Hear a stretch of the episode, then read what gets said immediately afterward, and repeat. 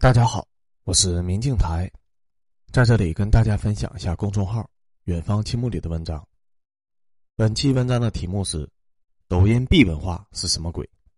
看完视频后，我大受震撼。文章发表于二零二二年八月三十一日。今天我刚接触到一个新词，叫做“抖音 B 文化”。看完之后，我大受震撼。所谓的“抖音 B 文化”。指的是抖音最近出现了大批视频，字幕中出现了大量的 “B” 字眼，看起来十分的粗俗。比如说，一位美女说：“大夫，我这个 B 还有救吗？”乍一看还以为是在打黄色的擦边球，但其实并不是，因为大量的其他视频也是这样的。比如说，一个老头说：“你没 B 吧？”这里 “B” 的真实含义是病的意思。大夫，我这个病还有救吗？你没病吧？然后，视频制作者把病给替换成了 B，还有去给我妈看病也被换成了类似的字眼。总之，字幕十分的不堪入目，但是配音都是正常的。抖音 B 文化不只是看病，还有其他的种种，比如说，女孩子换了一个补水的面膜，不说补水面膜，非要说避水面膜。还有卖爆了，这个在抖音也是不能说的，要说卖币了。最后还有女生说。不想长臂就要练这个动作，我琢磨了很久都没有猜出来是啥意思。后来请教了别人，据说真实的含义是女生如果不想长膘就要练这个动作。还有一个小孩群体必变，我到现在没猜出来是啥意思。因为 “b” 这个字母在汉语中是有歧义的，特别黄的那种，所以抖音 “b” 文化在很短的时间就出圈了，传播的速度特别快。但实际上，这些短视频的制作者不是故意使用 “B” 这个字，而是没有办法。病、看病、有病，这些在抖音都属于是敏感词，会被系统判定为有无资质制作医疗视频的嫌疑，进而限流。还有其他的 “B” 文化，也是会触发其他限流的敏感词，所以才会如此。限流有多可怕呢？比不允许视频发布还要可怕。你在抖音上发这样的字眼，视频能够发出去。但是不给你推荐，限制你得到的流量。抖音和公众号不一样，是中心推荐制平台，平台愿意推你这个视频，你才会有流量；不愿意推你的视频，你就啥都没有。号大号小区别没有那么大。你辛辛苦苦拍摄了一个视频，如果直接驳回那还好，至少你知道自己的视频是有毛病的，修改以后还是可以发的。怕就怕那种你视频整体的问题不大，只是里面的部分内容敏感。允许你发布，但是不给你推荐，限制你流量。一个中心推荐的平台，结果平台不给你推荐，对于创作者而言，这个视频发出去了和死了又有什么区别呢？甚至还不如直接被毙掉重新改，因为同视频只允许发布一次，重发会被处以最大级别的限流，所以这个视频被发布以后，限流就等于彻底废了，你删除重发都没有机会。所谓生不如死，指的就是这种视频。创作者宁可一开始就被禁止发布，也不愿意看到这样的结局。偏偏这种限流很多的时候都是隐形的，有的给你限流提醒，但是不给原因；有的干脆连原因都不给。为了防止自己的视频遭遇那种生不如死的结局，你必须提前规避到那些敏感词。但偏偏这些敏感词全部都是保密的，平台不公开，并且敏感词库本身也在不断的变化。简而言之，你要去猜最新的敏感词库是什么，不停的猜。猜对了，你的视频就可以正常曝光；猜错了，你的视频会直接被限流死亡。视频的制作者没有能力去猜透整个敏感词库，只好不断的互相打听，参考模仿别人规避敏感词的办法，再结合自己的猜测，把自己视频里面所有可能的敏感的地方全部自己和谐掉，换成不敏感的字母。比如说 B，看病是敏感的，系统会直接对你的视频限流，但是看 B 就没有事情。除了 B 文化以外。抖音还有其他无数的敏感词，之所以 “B 文化”出名，是因为这个词的歧义太大了。其他的和谐词没有那么喜感而已，但一样让人很无语。比如说，直播间是敏感词，要说“波波间”或者是“波波间”，或者用英文的简写也行。这是一个通用的规则，甭管你是什么主播，都要遵守这个规则。就连东方甄选这么大的直播间，也只能用字母来代替，不敢直接说直播间。还有“送”。这个词严禁出现在直播间，所以主播只能说 S 锅或者是孙锅等等。还有关注这个字一样是严禁出现的，所以只能说关注。还有卖货也同样是违禁词，不能说，得说 M 货。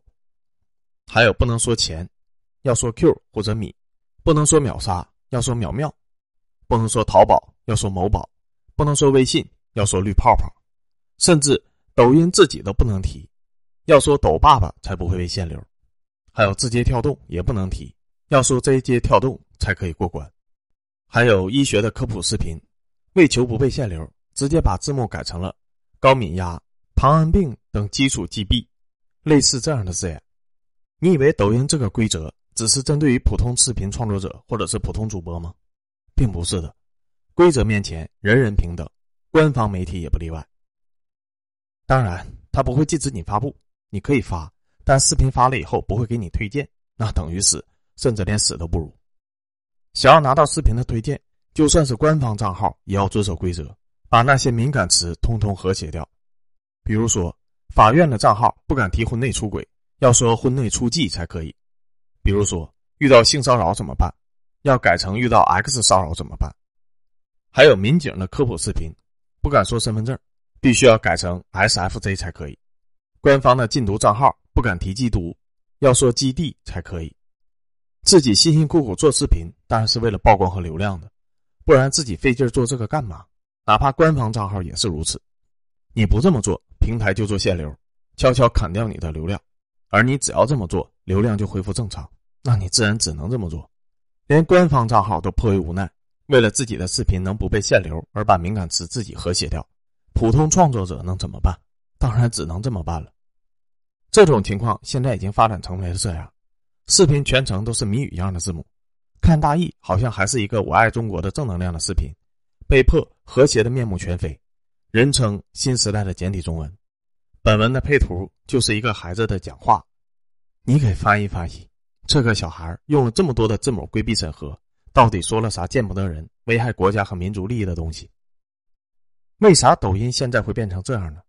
连所谓抖音闭文化，居然也只是冰山的一角，我真的是大受震撼。出现这种情况，是因为中国官方定下的内容审核准则太严厉了吗？并不是的，如果是官方定下的内容审核准备。那应该是所有的平台都是一致的，不可能说是抖音不让发，但是允许微信发。看病卖爆了，直播间关注出轨、性骚扰、身份证、缉毒，这一堆在抖音被和谐的敏感词，在公众号都是可以正常发布的，也不会被限流和谐什么的。我上面说一遍，这里再说一遍，文章照样好好的，再说十遍都行，绝不会因为这几个字被凭空和谐。不只是我可以发。你看，其他的公众号也都可以，因为这些字眼本身就没什么问题，本来就不是官方定下的敏感词。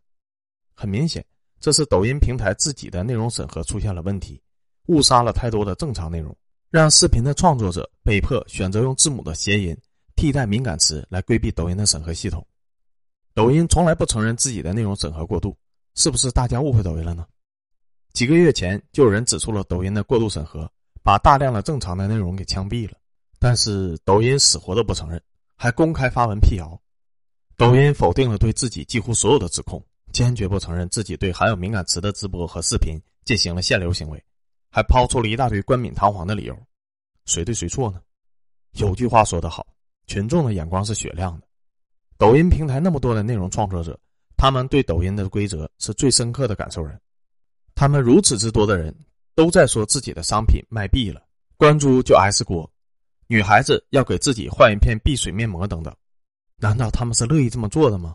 用这种粗俗的字眼来拉低自己视频的格调吗？铺天盖地的视频制作者都这么做，那肯定是有原因的。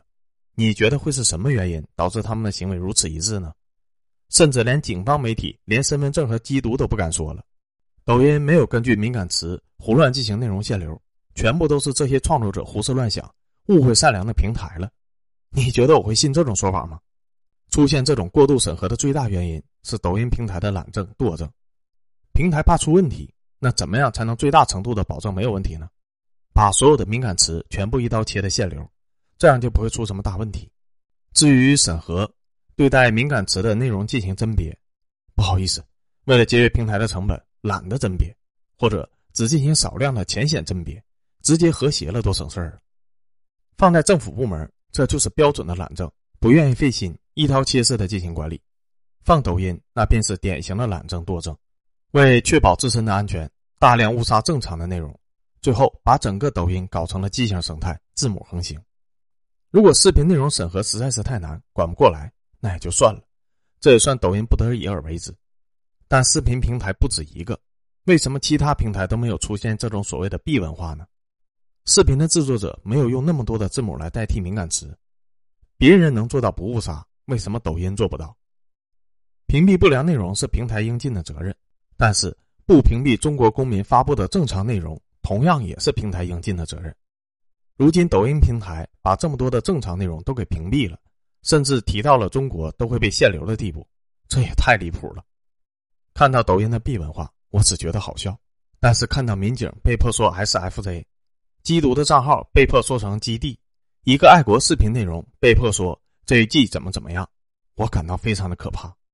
这样的平台内容究竟是在弘扬中国文化，还是在毁灭中国文化？难道中国字以后就只能剩一堆字母了吗？因为抖音不让提钱，不让提国家，现在看抖音的小孩子都不知道赚钱和国家这两个字了，天天说我要长大了好好赚米，成为国国的栋梁。你们不是国国的栋梁，是中国的栋梁。你们也有自己的身份证，以后也可以正大光明的当一个缉毒警察。抖音就不该有闭文化，人民群众有权利大大方方的在抖音的视频里面看病，不必用 B 文化藏头露尾。